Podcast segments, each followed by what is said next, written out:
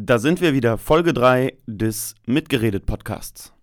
Heute sprechen wir über das Spiel in Berlin, das zurückliegende, werden dann uns so ein bisschen taktisch der Ära Marco Rose nähern und zum Abschluss einen Ausblick wagen, was diese Analyse denn für Borussia bedeutet. Deutscher Fußballmeister Borussia Mönchengladbach. Borussia Mönchengladbach ist für mich freitagsabends Flutlicht, die weißen Trikots und da oben auf der Mauer sitzen. Ich kenne den Club äh, in sehr, sehr vielen Bereichen. Das ist ein Stück Heimat geworden. Das war Gänsehaut pur. Das sind Momente, die sind sehr besonders in der Karriere. Ja, Montag mal wieder. Hier sind wir wieder zum dritten Mal. Unsere dritte Folge äh, mitgeredet, der Podcast von Mitgedacht. Und ich begrüße mir virtuell zugeschaltet natürlich wieder David. Guten Morgen. Ja, du sagst es, guten Morgen. Wir nehmen in aller Herrgottsfrühe auf. 7.33 Uhr zeigt die Uhr hier bei mir. Wahnsinn. Ähm, wie geht's dir? Wie war das Wochenende? Wie ist die, die Lage? Ja, unspektakulär. Es ist natürlich früh, aber das, ich glaube, das hat äh, ist, ist für heute ganz gut, weil wir dadurch natürlich relativ aktuell sind. Ne? Und äh, gerade bei Themen, die wir, die wir heute besprechen, vielleicht eine höhere Aktualität noch haben, auch in unserer Diskussion, als wir das, als wir das sonst haben. Ansonsten das Wochenende, ja, ein enttäuschendes, also zumindest mindestens ergebnistechnisch hat es mich enttäuscht. Die, die Aufbruchsstimmung ist wieder so ein bisschen verflogen, weil ich glaube, ähm, jetzt, jetzt wird es doch sehr, sehr schwierig in den nächsten Wochen, oder? Wie hast du denn geschaut überhaupt? Ähm, ich habe ganz bodenständig auf der Couch äh, liegend geschaut, ähm, aber lass uns zum Spiel gleich kommen. Wird gern noch, ähm, natürlich, du sprichst es an, wir können ganz tagesaktuell sein, wir können verkünden, der 1. FC Köln hat einen neuen Trainer, Friedhelm Funkel. Super. Endlich, endlich immer ein richtiger Feuerwehrmann. Ja, ein richtig klassischer Feuerwehrmann, der jetzt einspringt, der dann wieder weg ist und dann schauen wir mal, wie es weitergeht. Das ist übrigens auch dann mal wieder äh, daran, daran zieht man sich als Borussia-Fan dann ja auch hoch, wenn es bei uns mal nur so mittelmäßig läuft, äh, dass es beim FC immer noch unterirdisch läuft. Ne? Also das dürfen wir alle nicht vergessen. Ich habe es schon mal gesagt, wenn ich sehe, wer da unten alles drinsteht, dann gönne ich denen wirklich den Klassenerhalt, weil ähm, die Spiele gehören ja doch in die erste Liga, äh, finde ich, die Derbys. Und ähm, es passt nur wieder zum, äh, ja, zum in gewisser Weise FC Hollywood äh, im negativen Sinne dass jetzt der Boulevard da wieder einige Schlagzeilen hat und ähm, sie kein oder jetzt nochmal den Trainer wechseln müssen, so kurz vor Schluss. Aber egal, lass uns das nicht zu unserem Thema machen. Ähm, ich habe am Wochenende mal dran gedacht, wie es denn gewesen wäre, wenn wir in Berlin gewesen wären. Weil das da doch immer wieder Auswärtsspiele sind, die einige Schmankerl bereithalten. Ja, also absolut. Das als Stadt, ne, da müssen wir ja gar keine großen Worte drüber verlieren, dass unabhängig vom Fußball man lieber nach Berlin fährt als nach Sinsheim. Aber also ich mag das, das Auswärtsspiel bei Hertha sowieso immer, ähm, weil, ja, also jetzt gar nicht aufgrund des Vereins oder so, weil Hertha ein relativ farbloser Club ist in meinen Augen, gerade wenn man auf, äh, wenn man das als Hauptstadtclub sieht und dann im Vergleich zur Union steht Hertha für mich für relativ wenig, aber das Stadion finde ich hat eben schon einen gewissen Flair. Ne? Es ist halt keine dieser 0815-Arenen. Ähm, gibt sicher Leute, die sagen, ach, die Laufbahn und so, das stört mich. Und, aber ich finde, man kann da echt gut Fußball schauen. Das hat einen gewissen Charakter oben, dieser Überlauf oder Umlauf ums Stadion rum. Ich mag das irgendwie. Ja, ich finde halt oder fand das Spiel bei Union schon irgendwie cooler, weil es eben mehr Flair hat und ich finde halt wirklich, ähm, Klar hat das Olympiastadion in gewisser Art und Weise Flair, aber der Verein Hertha BSC ist für mich wirklich, hat überhaupt gar kein Flair, äh, genau wie du es sagst.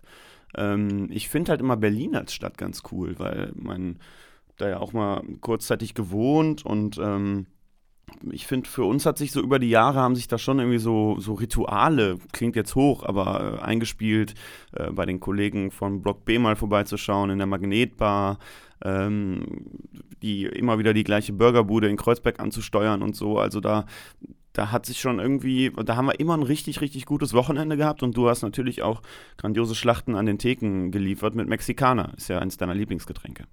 Das ist richtig, ja.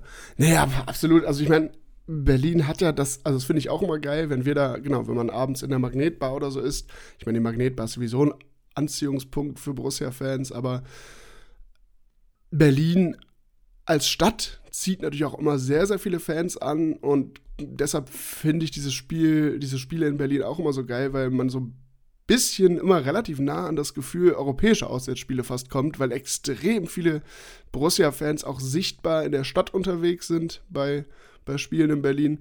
Das mag ich auch immer sehr. Und Berlin hat ja auch äh, große, große Borussia-Fanclubs, ne, die da sogar ansässig sind, was ja auch echt eine coole Sache ist.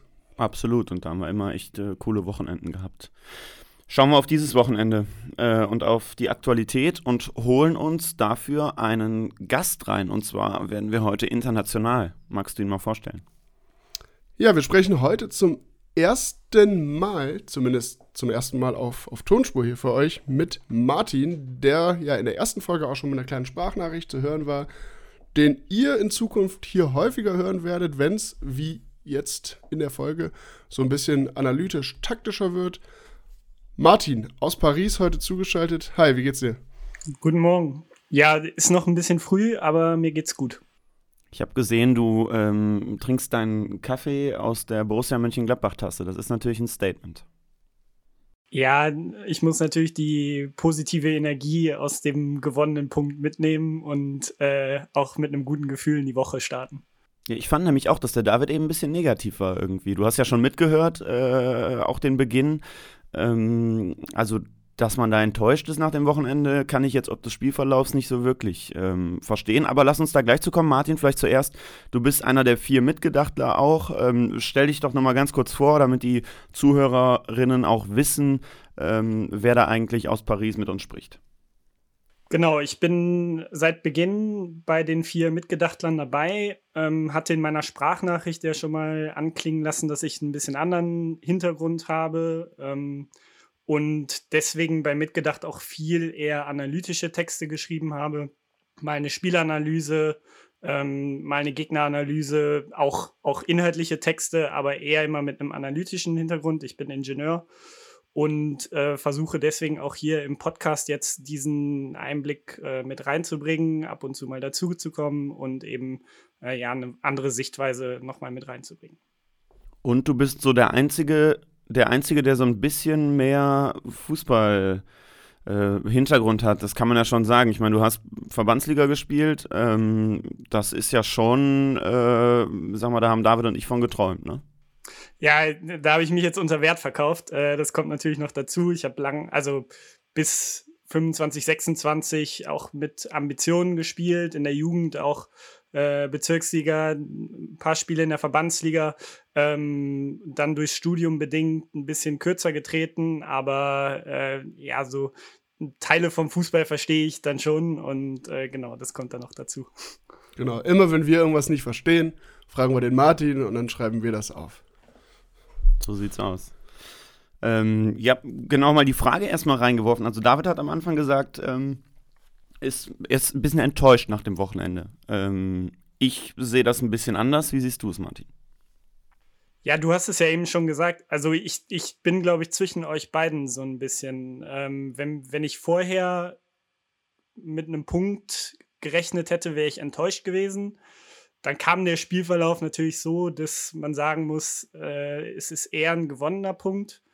Ähm, also ist es so ein bisschen zwischen beidem. Ich, also das Spiel ist jetzt eben so gelaufen, deswegen würde ich sagen, ein Punkt ist okay, besser als äh, wieder zu verlieren. Aber vorher hätte ich mir natürlich auf jeden Fall einen Sieg ausgerechnet. Und wenn man Hertha gesehen hat, wie die gespielt haben, wäre mit elf Mann da auf jeden Fall auch ein Sieg notwendig gewesen. Ja, also genau so ist im Grunde meine Sicht dann auch ähnlich. Ich finde, vor dem Wochenende war das ein Pflichtsieg. Und gehen wir jetzt mal davon aus, vielleicht, dass Leverkusen heute gegen Hoffenheim auch gewinnt. Dann sind es halt sechs Punkte zur Euroleague. Und ja, das wird in den verbleibenden sechs Spielen dann sehr, sehr schwer. Deshalb wäre ein Sieg aus meiner Sicht in der Aufholjagd fast, ja, fast Pflicht gewesen. Aber natürlich, wenn du nach 15 Minuten, glaube ich, mit 10 Mann spielst, dann ist das ein Kraftakt und dann muss man, das hatten wir ja auch vorher noch geschrieben, dass die Borussia oder die, die, die Mannschaft jetzt mal gefordert ist, Charakter und Kampfgeist zu zeigen. Ich glaube, den kann man ihnen am Samstag auf gar keinen Fall absprechen. Hinten raus natürlich auch ärgerlich, oder was ist hinten raus? Anfang der zweiten Halbzeit, dieses Ausgleichstor, ähm, was dann aus einer Position herausgefallen ist, die zumindest abseits verdächtig war oder wo man jetzt im Nachhinein sagen kann, naja, so eine richtige, klare Fehlerentscheidung war da vielleicht, oder da ärgert man sich als Borussia-Fan einfach, dass da eingegriffen wird.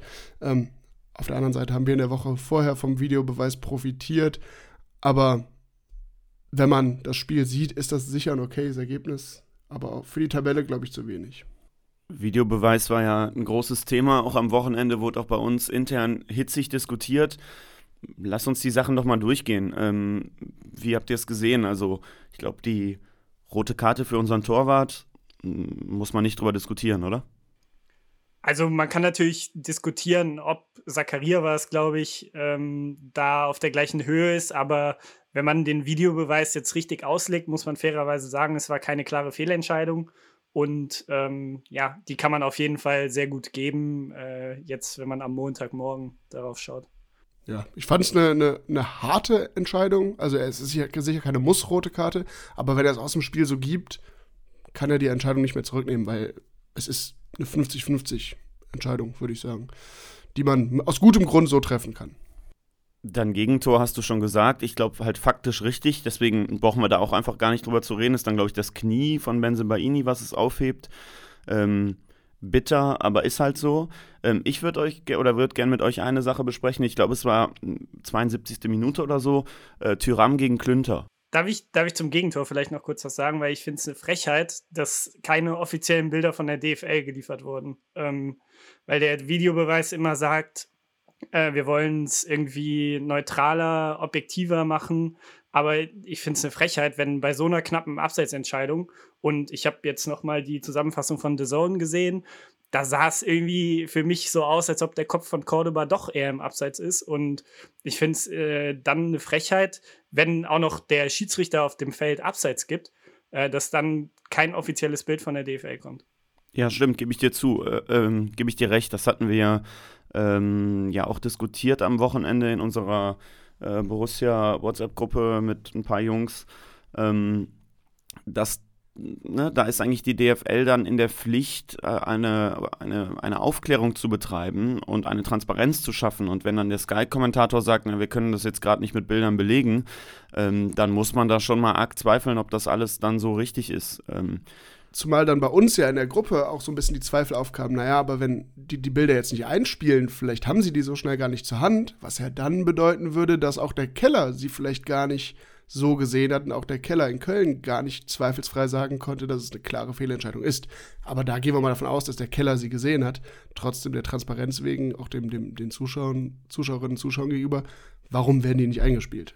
Aber so wie ich das verstehe und auch, ähm, ich meine, die sitzen ja da in Köln-Deutz bei RTL und ich äh, gehe da ja beruflich mal ab und zu ein und aus, ähm, werden die Bilder von da überspielt eigentlich. Also eigentlich siehst du als Zuschauer das Bild dass ähm, die ähm, Schiris da in, im Erdgeschoss übrigens, das ist gar kein Keller, ähm, sehen. Und Was dann aber ja bedeuten, dann, das würde aber dann ja bedeuten, die haben die nicht so zweifelsfrei gesehen, oder? Relativ lange. Ja, es wird technische Probleme gegeben haben, warum sie das dann nicht überspielen konnten und das dann eben nicht über den äh, über die Leitungswege von Sky den Weg zum Zuschauer gefunden hat. Hoffe ich jetzt mal zumindest. Alles andere wäre ein handfester Skandal. Aber ähm, ja. Weil normal gibt es ja die, die kalibrierten Linien dann. Dann sieht man so schön, dass die quasi übereinander liegen und weiß immer noch nicht so wirklich, war es jetzt abseits oder nicht.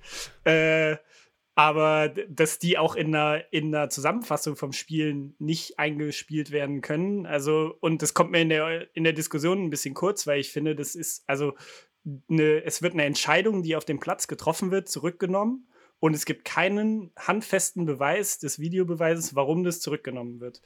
Ja, das ist schlecht, definitiv. Äh, hast du vollkommen recht und ähm, hätte man sich vielleicht äh, noch etwas mehr darüber echauffieren können, auch von offizieller Seite, was aber ja dann dafür spricht, dass es irgendeinen Beweis geben muss, sonst wäre Borussia ja hoffentlich äh, mal aus dem Sattel gegangen. Da ist Max Eberl ja schon für bekannt.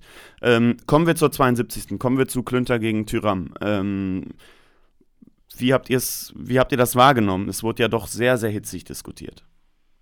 Also aus meiner Sicht Elfmeter, äh, weil er einen Ticken zu lange äh, seine Hand um das Bein hat und dann am Ende ihn ja wirklich wegzieht. Äh, aus meiner Sicht auch ein Fall für den Videobeweis. Da ist ja irgendwie so eine Grauzone, wann sagt der Videobeweis jetzt, es ist eine klare Fehlentscheidung oder nicht. Äh, natürlich ist da jetzt die Brille meiner äh, Montagmorgen-Tasse dabei, ein bisschen. Aber ich glaube, auch wir hätten uns nicht ärgern können, wenn so einer gegen uns gepfiffen äh, wurde. Ich erinnere mich da zum Beispiel an so einen Benzebaini-Elfmeter, wo der auch nach der Aktion irgendwie ganz unglücklich dem Gegner auf den Fuß tritt. Und das war für mich so ein ähnliches Niveau. Er hat es irgendwie wahrscheinlich nicht extra gemacht, aber er, ganz, er nimmt ihm ganz klar den Vorteil, irgendwie den Ball dann noch hinterher zu laufen und äh, deswegen Elfmeter. Also ich, ja, ich, ich würde es tatsächlich genau andersrum sagen. Also aus meiner Sicht der Fuß geht auch, ja, auch auf den Arm aus der Bewegung heraus und da ist absolut keine Absicht bei. Die sind beide in einer schnellen Bewegung.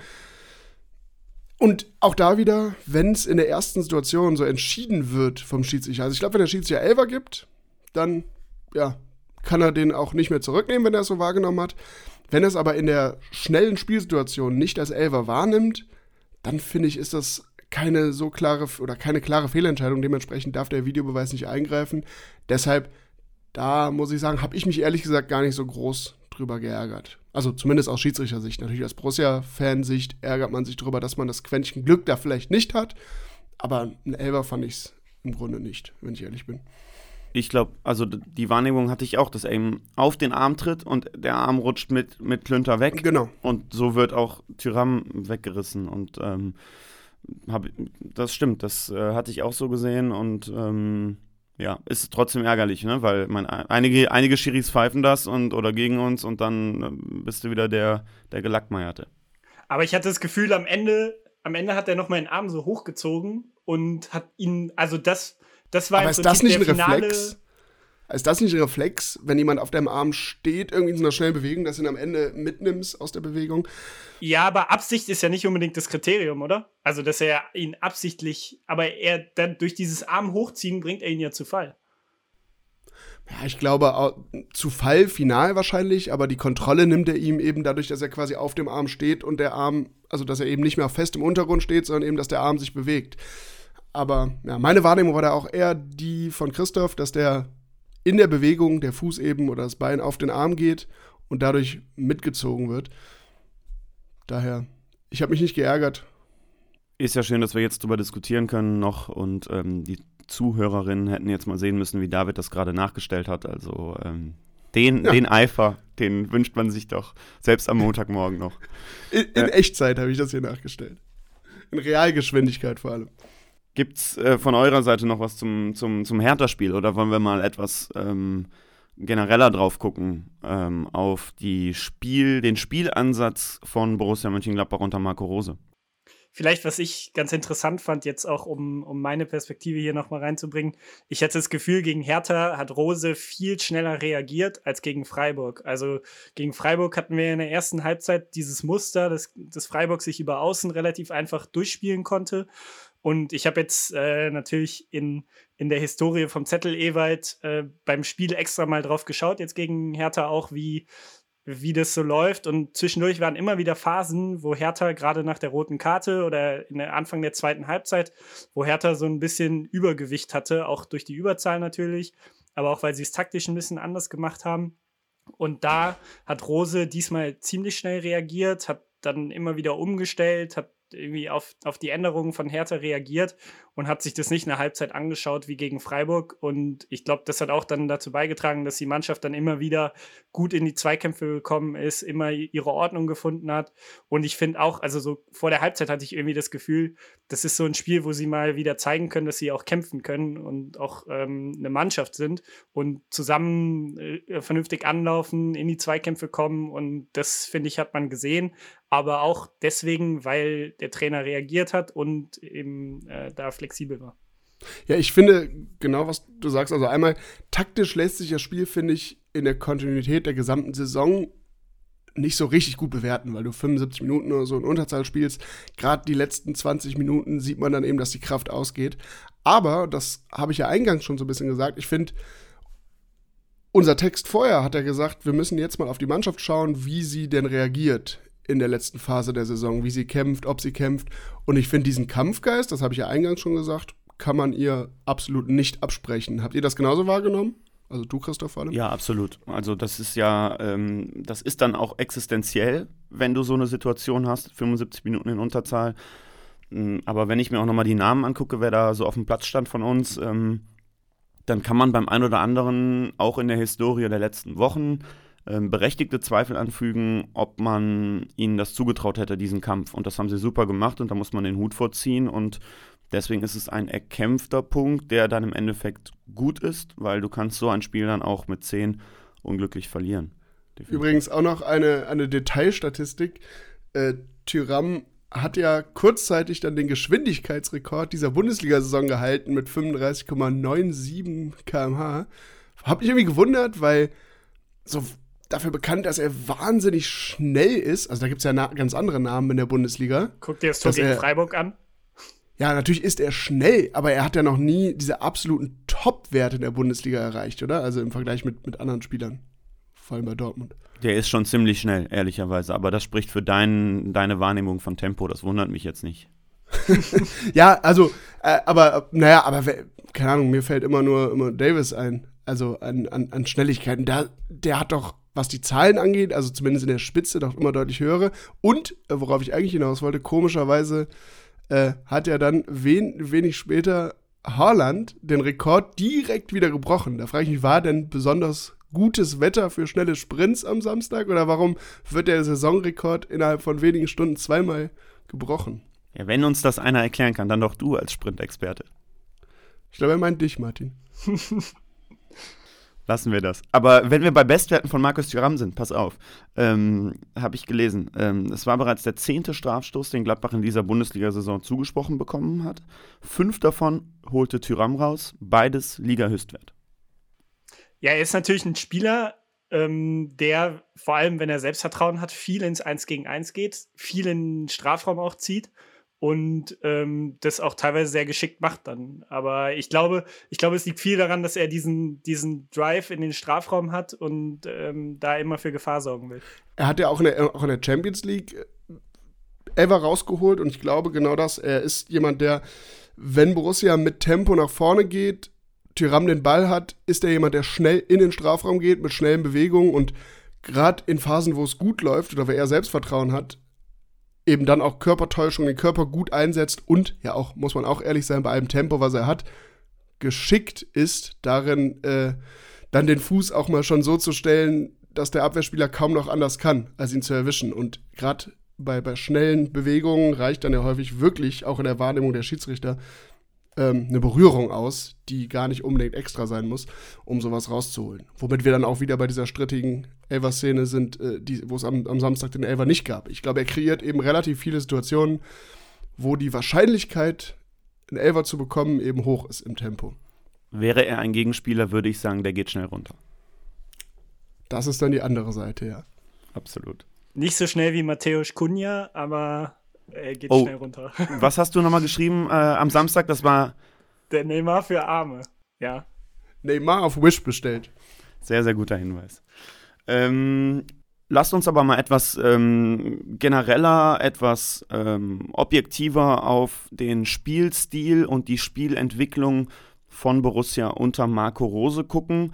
Ähm, und da haben wir uns was Interessantes überlegt, denn wir haben vor zwei Wochen eine super spannende Analyse ähm, gelesen und sind da bei Twitter aufmerksam geworden, und zwar auf die Analyse von Jasmine Baba, einer Fußballreporterin aus England, Gladbach-Fan, die äh, sich sehr, sehr intensiv mit der Entwicklung in den letzten drei Saisons beschäftigt hat. Übergang Hacking Rose, erstes Jahr Rose, zweites Jahr Rose und eigentlich der Fragestellung, wie ähm, intensiv ist das Gladbacher Spiel, ähm, wie schnell ist es und ist Gladbach quasi ein High Intensity, Intensivity? Nee, was ist denn das richtige Wort? High Intensity. High Intensity ähm, äh, Team. Und äh, wir haben Jasmine gefragt, ob sie Teil unseres Podcastes werden möchte, weil wir euch gerne auch sie als Primärquelle quasi zur Verfügung stellen wollen. Ähm, sie hat uns eine Sprachnachricht geschickt, die wir jetzt gleich mal anspielen werden und wir würden das dann immer so ein bisschen ähm, analysieren. Genau, den Artikel selber, Der trägt den, trägt den Titel Debunking Marco Rosas Mönchengladbach. Ähm, könnt ihr auf der einen Seite googeln. Wir werden aber den Link mit Sicherheit auch äh, in die Folgenbeschreibung bei Enker packen und sonst auch in den sozialen Netzwerken in die Kommentare packen. Äh, sonst fragt uns auch gerne danach. Bei Twitter findet ihr die Jasmine unter Jasmine Baba.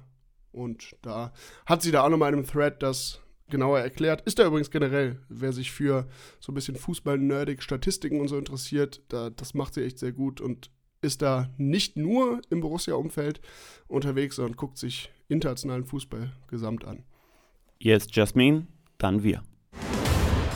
Hi, I'm Jasmine Baba. I'm a football consultant and editor and a Mönchengladbach fan. I recently gave a quote back to an article that Mönchengladbach were no longer a high intensity team and were struggling when having the ball. This argument got some criticism, so I went back and compared Mönchengladbach's stats when it comes to intensity, so sprints, high speed runs, and distance, to see where Mönchengladbach are at at the moment under Marco Rosa. I compared Dieter Hecking's last season compared to Marco Rosa's first season and this season. Dann nochmal ganz kurz zusammengefasst im, im Kurz, Kurzdurchlauf übersetzt. Ausgangspunkt war, dass Jasmine Baba behauptet hat, Borussia sei kein High-Intensity-Team mehr. Und ja, da so ein bisschen Gegenwind erhalten hat, Leute das anders gesehen haben. Und sie hat dann gesagt, naja, dann, es gibt doch heutzutage alle Statistiken, setze ich mich mal hin und vergleiche drei Saisons. Eine Dieter Hacking-Saison und jetzt knapp zwei Marco Rose-Saisons, nehme mir alle Parameter, alle Zahlen, die ich habe und prüfe, ob es ein High-Intensity-Team ist. Das hat sie eben gemacht, indem sie Werte wie Sprints, Hochgeschwindigkeitsläufe und sowas genommen hat und da das sich über diese drei Saisons angeschaut hat. Ja, Martin, vielleicht mal an dich äh, einfach die Frage. Ähm, mal rein subjektiv. Ähm, was erwartest du oder was, was hättest du da für Ergebnisse erwartet? Und ähm, ich habe so ein bisschen das Gefühl, als ich das gelesen habe, das spiegelt auch etwas vielleicht unsere ähm, wirklich sehr, sehr subjektive Wahrnehmung wider, dass die Entwicklung jetzt zumindest nach zwei Saisons Rose gar nicht so riesig ist. Ja, genau. Wir haben das ja auch in unserer Analyse zum Trainerwechsel nochmal erwähnt, dass es auch sportliche Gründe gibt, warum ein früherer Trainerwechsel in dieser Saison auch möglich gewesen wäre. Da will ich jetzt gar nicht das Fass wieder aufmachen.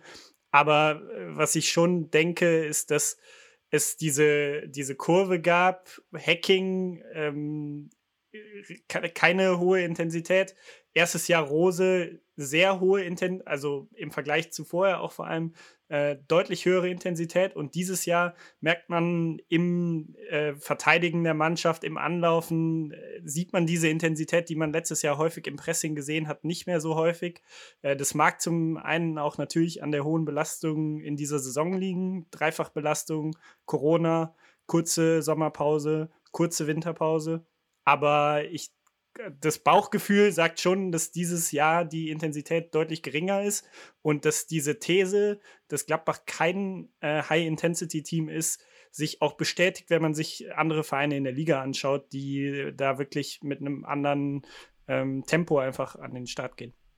Ich glaube, gerade Fans sind da dann auch häufig getrieben von, ja, letztendlich von Ergebnissen, und von der allgemeinen Entwicklung rund, rund um Borussia, die in den letzten Monaten dann ja eher auch mal so, eine, so, so einen negativeren Touch hatte. Deshalb lass uns doch mal, bevor wir wirklich über die Ergebnisse zu, zu wild spekulieren, mal hören, was denn Jasmines Ergebnisse so zutage gebracht haben.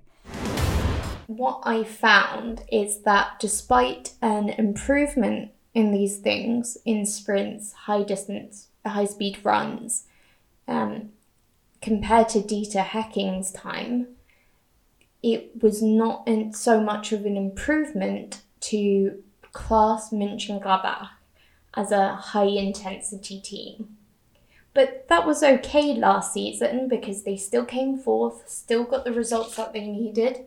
um, it worked a bit better for them with these improvements. But this season, we've seen it get a lot worse. And this is despite having better players than Dieter Hecking did. Okay, they lost Torgen Hazard, but they brought in Marcus Thuram and Steph- Stefan Leiner, which really should have helped them with this intensity. Also ein wenig deckt sich das tatsächliche Ergebnis dann mit dem, was, was, was Martin eben schon wahrgenommen hatte, spekuliert hatte. Es gab eine Verbesserung mit Marco Rose im Vergleich zur Saison unter Dieter Hecking, die aber relativ gering war. In der ersten Saison war die Verbesserung noch deutlich besser unter Marco Rose. Dennoch sagt, glaube ich, kommt sie so ein bisschen zum Schluss, ein wirklich High-Intensity-Team in der Spitzengruppe war Borussia auch da nicht, spielt aber im Grunde überhaupt keine Rolle. Ich glaube, da sind wir uns alle einig. Äh, letztendlich ist Fußball ein Ergebnissport. Wenn Marco Rose Vierter wird mit Borussia, dann verzeihen wir ihm das alle, wenn die Statistiken dann vielleicht äh, nicht für das absolute Spitzenteam, äh, zumindest in puncto High-Intensity-Team sprechen. Aber, und das eben genau die Wahrnehmung, die du eben schon ange die bei dir eben schon angeklungen ist, Martin, das ist in der, dieser Saison dann eben wieder ein leichter Rückschritt zur letzten Saison. Ähm, und da ist Borussia aktuell überhaupt kein High-Intensity-Team mehr bei den Zahlen, die Jasmin Baba da zusammengetragen hat. Woran oder woher hattest du die Wahrnehmung denn, Martin? Also kon konntest du diese Wahrnehmung über dein Gefühl hinaus irgendwie schon ähm, bekommen oder war die, war die mehr gefühlsgetrieben durch die Ergebnisse? Jetzt bin ich natürlich froh, dass der Experte recht hatte. Ähm, Spaß. Sind wir alle. Es ist irgendwie so ein Bauch, es ist so ein Bauchgefühl. Also es ist tatsächlich, hatte ich dieses Bauchgefühl schon, bevor ich den Artikel gelesen habe, dass die, dass natürlich letztes Jahr die Spielweise äh, ein, riesen Fortschritt in der Intensität gebracht hat. Also ich glaube, wenn man quasi von einem sehr nicht intensiven Spielstil mit viel Ballbesitz kommt, dass diese, haben wir ja alle letztes Jahr gesagt, dass Marco Rose, dass da endlich wieder Feuer drin ist, dass da ähm, Power drin ist, dass da ein ganz anderer äh, Spielstil ist. Da fand ich es eher ein bisschen überraschend jetzt, dass es zwar in einigen Bereichen doch Ligaspitze oder nah an der Ligaspitze war, aber nicht in allen. Hätte ich, hätte ich glaube ich, anders erwartet. Aber dass dieses, genau dieses Feuer dieses Jahr eben gefehlt hat, äh, was, wie ich eben schon gesagt habe, wahrscheinlich verschiedene Gründe haben kann. Aber ähm, dass grundsätzlich diese Intensität einfach im Spiel nicht mehr da ist. Habt ihr das Bauchgefühl denn auch oder bin ich da jetzt alleine? Nee, absolut. Also das ähm, ging uns ja, glaube ich, allen so. Ähm, ich finde halt, also das ist ja offensichtlich oder relativ offensichtlich, dass Borussia da im ersten Jahr Rose einen Schritt gemacht hat nach dem doch sehr biederen Spielstil unter Dieter Hecking. Ähm, da wurde viel ja entschieden über individuelle Aktionen, ähm, über die Klasse, die wir dann da vorne hatten. Beispielsweise mit Hazard eben noch, ähm, der hat ja schon, auch wenn wir, er jetzt nicht unser absoluter Lieblingsspieler ist, aufgrund seines aktuellen Arbeitgebers, ähm, und sich ja gerade auch auf der Bank wiederfindet. Also ob da auch alles richtig gelaufen ist mit dem Wechsel, sei mal dahingestellt. Ähm, aber da waren wir eben individuell stark vorne. Und dass das Team kompletten Fortschritt unter Rose im ersten Jahr gemacht hat, das liegt, glaube ich, auf der Hand. Und das haben wir auch alle im Stadion gesehen. Sehr, sehr spannend finde ich den Übergang von der ersten Saison Rose, Rose zur zweiten Saison Rose. Und ähm, das ist für mich eigentlich auch äh, Keypoint dieser Analyse. Ähm, vielleicht da auch gleich wieder den Ball zu dir zurückspielen, Martin. Ähm, wie, wie erklärst du dir das? Ähm, dass Borussia da wirklich, ich habe die Statistik gerade nochmal hier vor mir, ähm, in einigen ähm, oder in relativ vielen Bereichen 16., 15. Ähm, von 18 Bundesliga-Vereinen ist. Also da, wir sind in einigen Werten wieder auf Hacking-Niveau. Ja, genau. Also ich würde da den Bogen auch nochmal von, von Hacking äh, anspannen. Also erstmal fand ich super interessant, dieses subjektive Gefühl über alle drei Saisons, aber vor allem jetzt auch ähm, aus der Hacking-Zeit durch Zahlen zu bestätigt zu bekommen. Also wirklich Zahlen zu sehen, die zeigen, ich habe mir das, hab das mal rausgeschrieben, ich glaube, es sind elf Kategorien, die sie aufbringt und in sechs von elf standen wir unter Hacking auf einem Abstiegsplatz, waren nie besser als 13. Also das einfach Hacking, klar, es war kein auf Intensität angelegter Spielstil, aber das einfach mal über Zahlen bestätigt zu bekommen. Und in dem Zusammenhang dann auch diese, diesen, diese Verbesserung oder diese Veränderung des Spielstils, man muss es ja nicht unbedingt Verbesserung nennen, aber Veränderung des Spielstils ähm, dann unter Rose zu sehen. Im ersten Jahr Rose gab es dann zwei Werte, die, glaube ich, besonders zeigen, worauf das Spiel von Rose angelegt ist.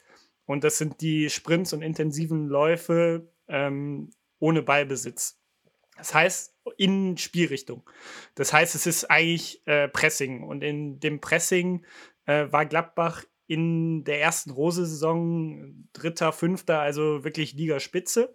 Und genau diese Werte sind jetzt in der zweiten Rose-Saison stark runtergegangen. Das heißt, es, sie kommen nicht mehr in diese Pressing-Momente, äh, die sie noch letztes Jahr gefunden haben. Und ich würde das noch einen Schritt weiter gehen, weil das ist jetzt mein subjektives Gefühl, was sich nicht über die Zahlen abbilden lässt. Sie kommen in der Mannschaft nicht mehr in die Pressing-Momente. Es gibt natürlich einzelne Momente, wo ein Stinde, wo ein Player, wo ein Tyram äh, ins Pressing geht aber man hat nicht mehr das Gefühl, dass es koordiniert über die Mannschaft funktioniert, dass im Prinzip die Mannschaft als ein System presst, sondern dass es immer Einzelaktionen sind, die dann relativ leicht ausgespielt werden können und dann zu gefährlichen äh, Situationen auch schnell sorgen. Erinnert, das, mich, erinnert mich an einen Moment im, äh, beim Freiburg-Spiel. Ähm, das haben wir ja zusammen geguckt, Martin. Ähm, da hast du in der ersten Halbzeit wutentbrannt gesagt, die haben keinen Plan. Ist das so ein bisschen deine Quintessenz aus der Saison, dass du enttäuscht bist über, dass Rose es nicht geschafft hat, das Spiel weiterzuentwickeln?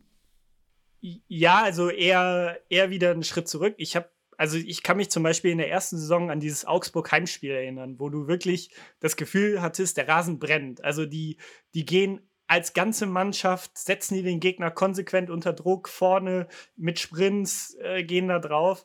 Und ähm, so ein Spiel hatten wir diese Saison nicht. Wir hatten wenig Spiele, die wirklich vom, vom Pressing her, vielleicht jetzt mal die Champions League Gruppenphase ausgenommen, die vom Pressing her wirklich sehr überzeugend waren.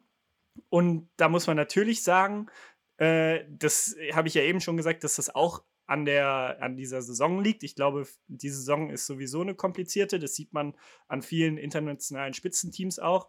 Und da ist natürlich ein Kader, den Borussia hat, nochmal doppelt von betroffen, wenn sie eben die Dreifachbelastung in so einem engen Spielplan haben. Da kannst du nicht jedes Spiel hohe Intensität spielen, das sehe ich auch so. Aber trotzdem muss es dann eine, eine gute Mischung geben.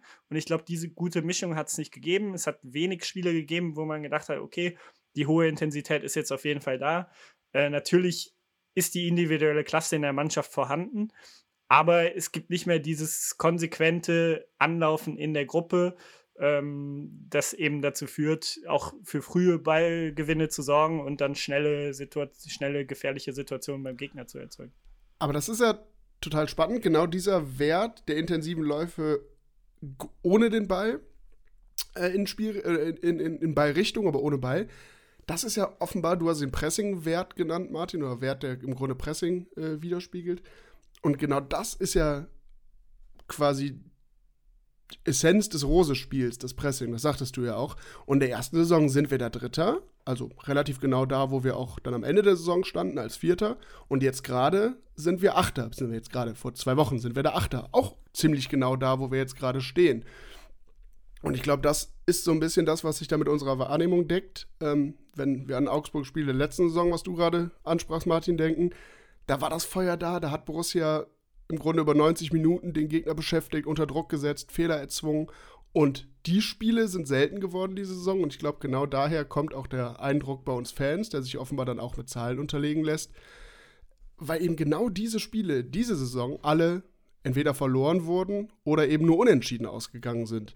Und das, das macht unseren Eindruck, äh, das, da kommt unser Eindruck her, da kommt, kommen die fehlenden Punkte her. Und irgendwie sehr, sehr interessant, dass sich das eben genauso abbilden lässt, auch über die Tabelle und über die Statistiken. Nur spannend ist doch jetzt die Frage, die sich jetzt stellt, äh, woran ha hattet ihr liegen? Also, ähm, was ist der Grund dafür? Ist, kann man das so einfach sagen, dass keine Fans im Stadion sind und das Stadion die Mannschaft nicht nach vorne peitscht? Ist mir immer viel, viel, viel zu einfach. Ähm, hört man aber immer wieder dieser Tage. Wie gesagt, äh, wir haben anfangs über den 1. FC Köln gesprochen. Da fällt dieses Argument die ganze Zeit. Das Stadion ist nicht voll, äh, die Mannschaft ist verunsichert. Ähm, das ist ja bei einem Spitzenteam wie Borussia, kann das ja nicht der Grund sein. Also ich glaube, da, da gibt es natürlich wieder verschiedene Gründe. Einen habe ich ja schon jetzt zwei, dreimal erwähnt, die, dieser enge Spielplan, Corona, Mehrfachbelastung, das ist, glaube ich, ein massiver Grund, gerade für so einen intensiven Spielstil. Ähm, ich glaube, auch die Fans spielen eine Rolle. Ich glaube, Ebel hat das ja mal interessanterweise vor allem bei Tyram gesagt oder, oder Rose, ich weiß nicht mehr, ähm, dass Tyram für seine Spielweise sehr auf dieses direkte Feedback von den Fans angewiesen ist, die ihn da pushen. Ich glaube auch, dass letztes Jahr es eine unglaubliche Euphorie auch im Stadion gab. Alle haben sich irgendwie gefreut, dass es einen lebendigen Spielstil gibt, dass die Mannschaft äh, mitnimmt und ähm, dass es da eben auch durch diesen Fahnenjubel irgendwie so eine, so eine sehr enge Beziehung zwischen Publikum und Mannschaft wieder gab, was wir vielleicht länger vorher nicht gehabt haben. Also spielt es, glaube ich, auch eine Rolle. Und ich glaube auch, dass viele Effekte als dritter Punkt vielleicht sich im Fußball auch nicht immer über Zahlen, Fakten und einfache Begründungen erklären lassen. Also sei es zum Beispiel ein Zakaria, der nach einer Verletzung sofort wieder spielen musste, sei es ein Player, der auch äh, Corona-Infektionen, kleinere Verletzungen hatte, die nie richtig auskurieren konnte. Auch Tyram ist aus einer langen Verletzung gekommen und musste sofort wieder spielen. Also die Jungs hatten eigentlich wenig Zeit, sich wieder aufzubauen, in eine vernünftige Form zu kommen, sondern mussten immer sofort ran. Und dazu kommt dann natürlich noch der Kopf. Also ähm, du kannst alle taktischen Analysen machen, dir alle Daten anschauen. Äh, am Ende ist beim Fußball auch immer das Selbstvertrauen entscheidend. Äh, wie überzeugt bin ich von mir, dass ich ins Eins gegen Eins gehe, dass ich das gewinne, ähm, sowohl offensiv als auch defensiv. Da finde ich, ist Benzebaini immer das Paradebeispiel. Da hat man das Gefühl, der, der denkt überhaupt nicht nach und, und spielt immer seinen Stiefel runter, ist überzeugt von sich. Aber es gibt natürlich auch Spieler, bei denen das nicht so ist. Ähm, zum Beispiel ein Spieler, de, den ich diese Saison, der, von dem ich so ein bisschen enttäuscht bin, ist auch Stevie Leiner, der ähm, in der ersten Saison ja mit dafür gesorgt hat, eigentlich der Antreiber war, immer dieses, in dieses Gegenpressing zu gehen und wo man auch das Gefühl hat, irgendwie ist er so ein bisschen mit sich selber und mit der Situation beschäftigt. Und wenn die Ergebnisse dann nicht kommen, also es waren ja auch Spiele dabei, die Gladbach hätte gewinnen müssen, wo sie die bessere Mannschaft waren, aber wenn die Ergebnisse dann eben nicht kommen, du dann unentschieden spielst oder vielleicht sogar noch verlierst, dann sinkt natürlich das Selbstvertrauen und du spielst es nicht mehr mit der Überzeugung runter, wie du es vielleicht machen würdest, wenn du jedes Spiel gewinnst oder, oder eine, mal eine Serie hast. Und ich glaube, diese drei Faktoren, Corona, äh, das fehlende Publikum und dann irgendwie dieser fehlende Lauf, dieses fehlende Selbstvertrauen, ähm, sind für mich so die drei Punkte, die da deutlich reinspielen.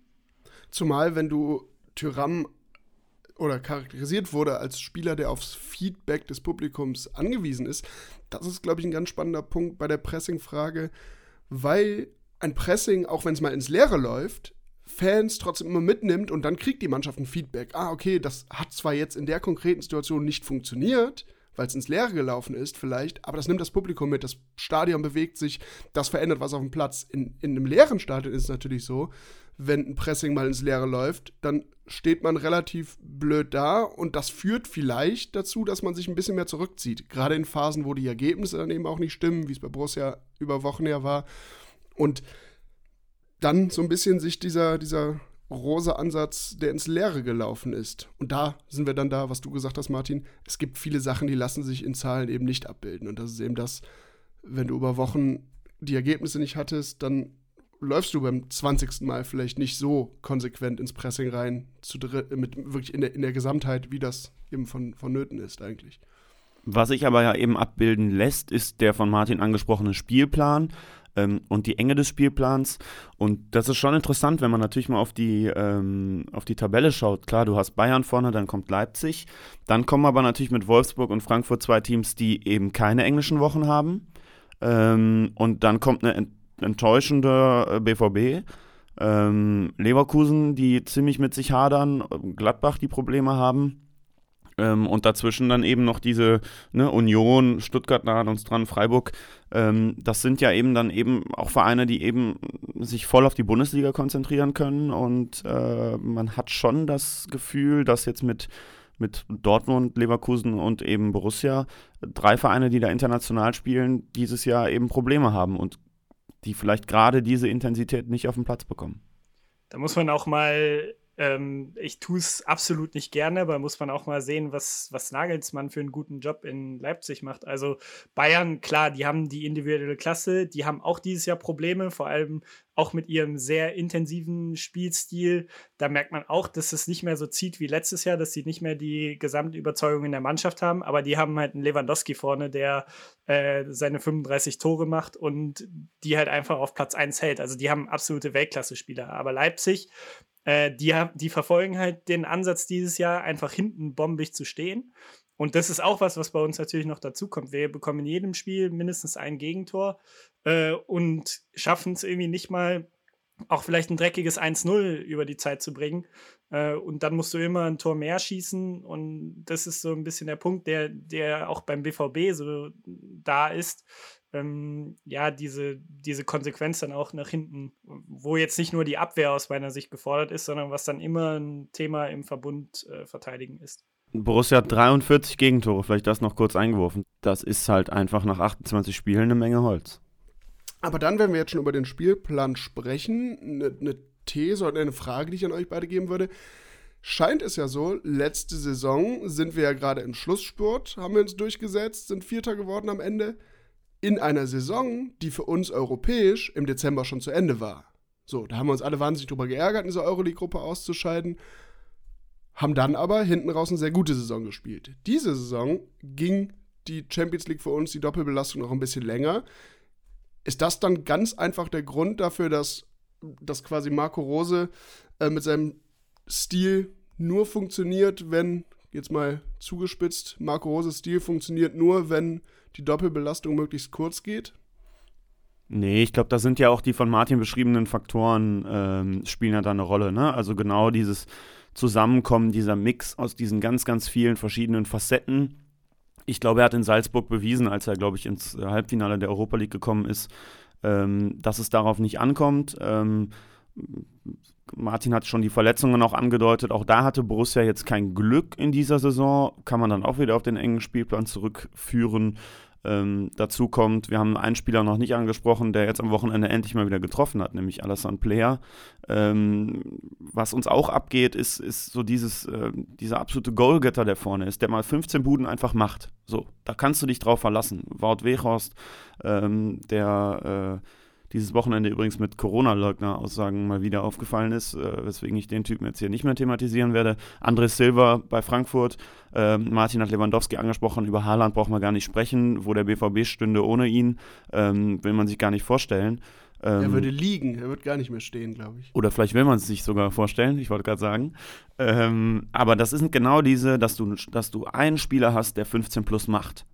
Hat Borussia halt nicht ja, Stindel so ein bisschen in dieser Saison, aber da sind natürlich auch dann viele Elfmeter dabei und äh, genau. Stindel ist, glaube ich, so ein bisschen das Flaggschiff in unserer Offensive dieses Jahr. Also wenn du dir anschaust, wie wenig Player und Tyram über die Saison getroffen haben, äh, reißt Stindel das so ein bisschen noch raus, ne? Natürlich auch über Elva, klar, aber auf jeden Fall. Und ein Punkt, den, den ich vielleicht noch ganz kurz anreißen würde, der auch in der Analyse von Jasmin Barber äh, herausgestellt wird, es geht nicht nur um die hohe Intensität, sondern auch um das Spiel mit dem Ball, äh, wo sie auch eine Verschlechterung gegenüber der Hacking-Zeit gesehen hat. Und das ist ein Punkt, wo ich schon, wenn ich jetzt die Ära Marco Rose beurteile, so ein bisschen enttäuscht bin. Das war ich letztes Jahr schon, aber es wurde dann natürlich durch die Ergebnisse kaschiert.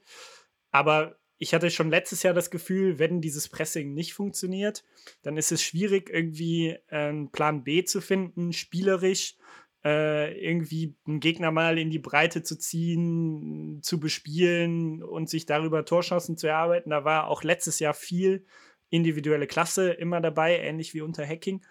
Und das fällt dieses Jahr dann noch umso mehr ins Gewicht. Wenn du diese Intensität nicht hast, musst du halt andere Wege finden, einen Gegner zu bespielen. geduldig zu sein, äh, die Ruhe zu bewahren, keine dummen Fehler zu machen, wo, wo man dann in Konter läuft.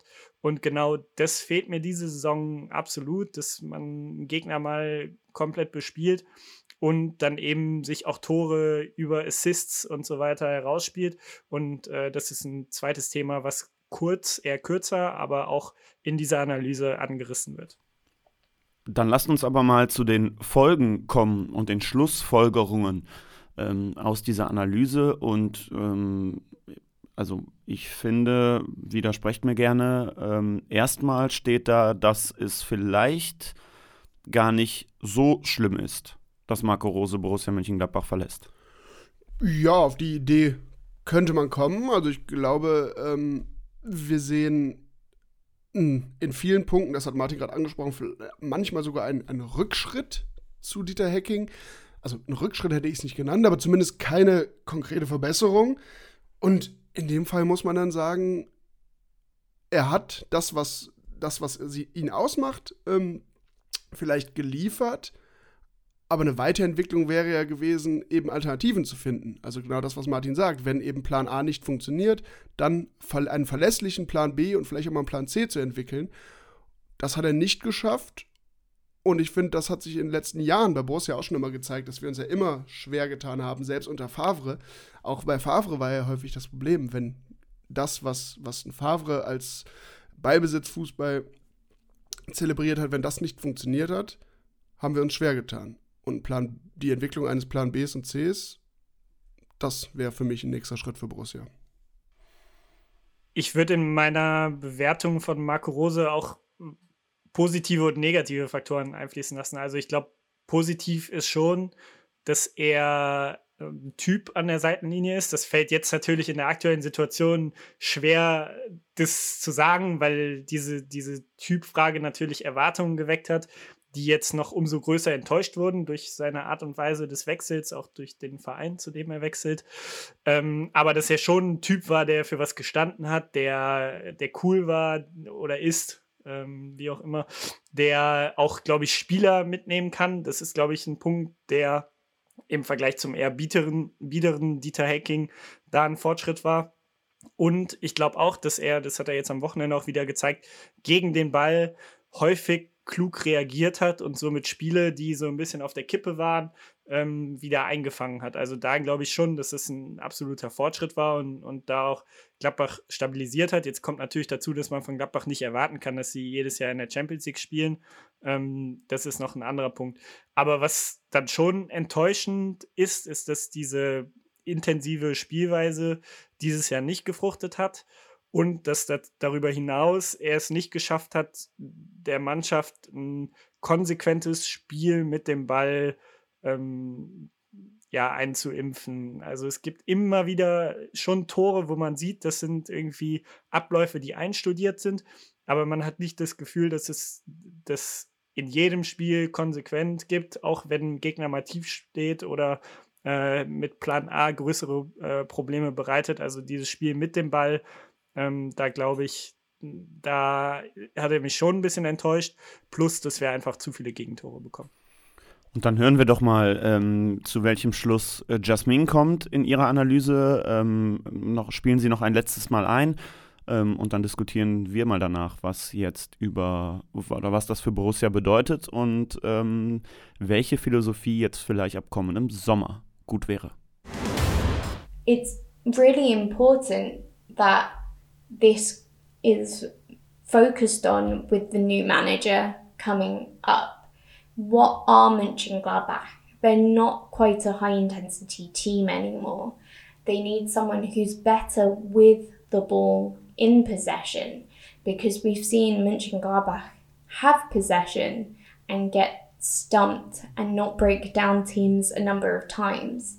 Um, so when choosing a manager, they have to address these problems because Rose has also taken a turn with how they play with the ball in terms of assists and key passes and getting into those attacking um, areas of the pitch. They need to find out what philosophy that they need and someone who has a clear structure and strength in developing players and finding solutions with the ball in the future.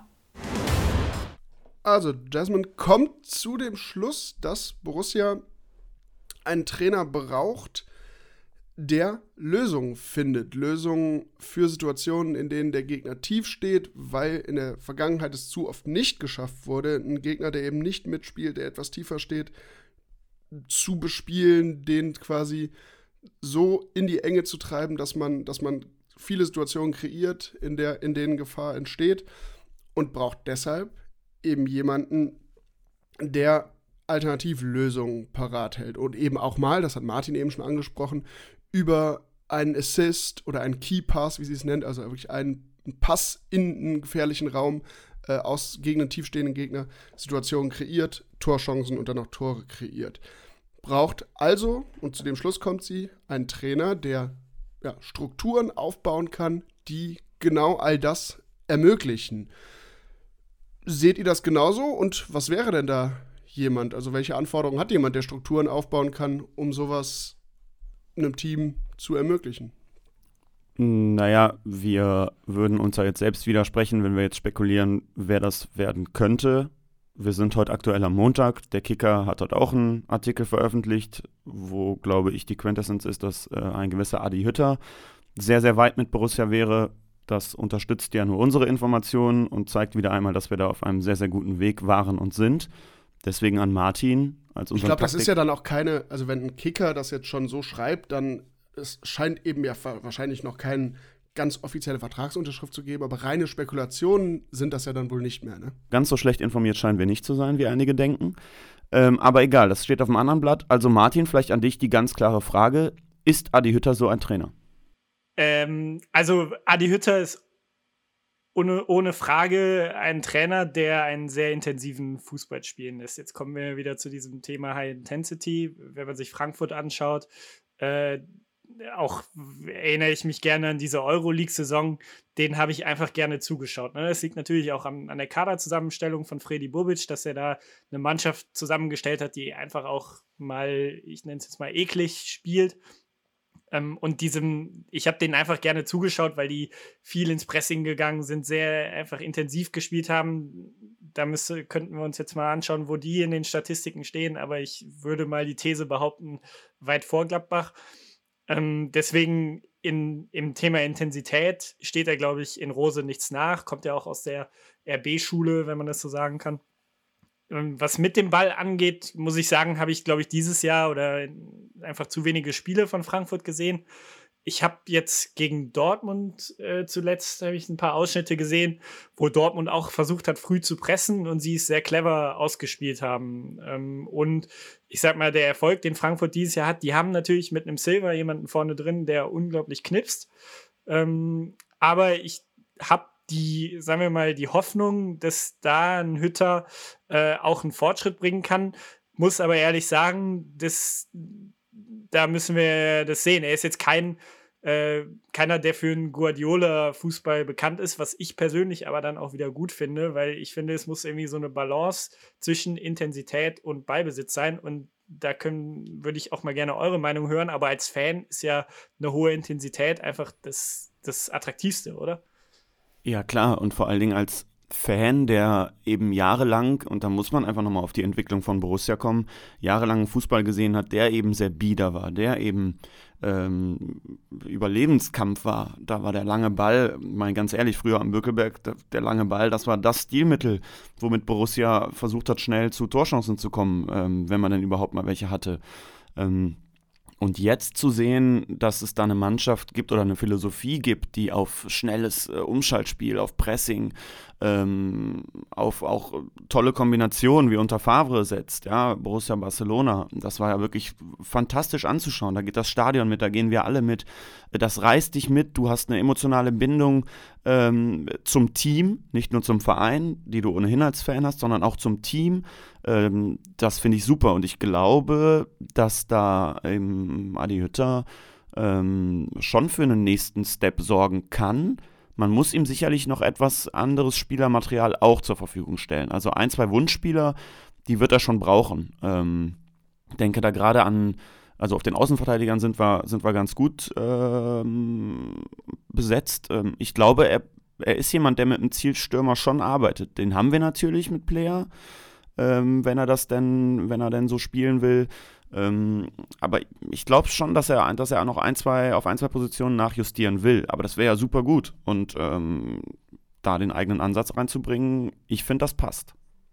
Ja, also was mir als, als Fan, also erstmal ganz klar im Vergleich zu, zu Borussia vor 10, 15 Jahren, ähm, ist das alles eine ganz, eine ganz andere Welt, ein ganz anderer Schnack. Also es ist ja wahnsinnig, äh, wahnsinnig schön als Borussia-Fan zu sehen, dass wir jetzt drüber sprechen, dass wir das Team sind, was eben das Spiel macht und ne, mit Teams umgehen muss, die eben nicht mitspielen wollen. So, aber ähm, um jetzt mal auf die aktuelle Situation zu kommen, äh, da wäre es für mich als Fan jetzt spannend oder ich würde mich freuen zu sehen, eben endlich mal in eine Situation zu kommen, in der Borussia in einem laufenden Spiel verschiedene Pläne umsetzen kann. Ne? Also das ist das, was ich eben schon unter Favre meinte. Dieser Borussia-Barcelona-Fußball, der war wahnsinnig mitreißend und ne, wenn der aber mal nicht funktioniert hat, dann hat Borussia mit relativ viel Ballbesitz äh, ja, so ein Querpass-Fußball gefühlt gespielt.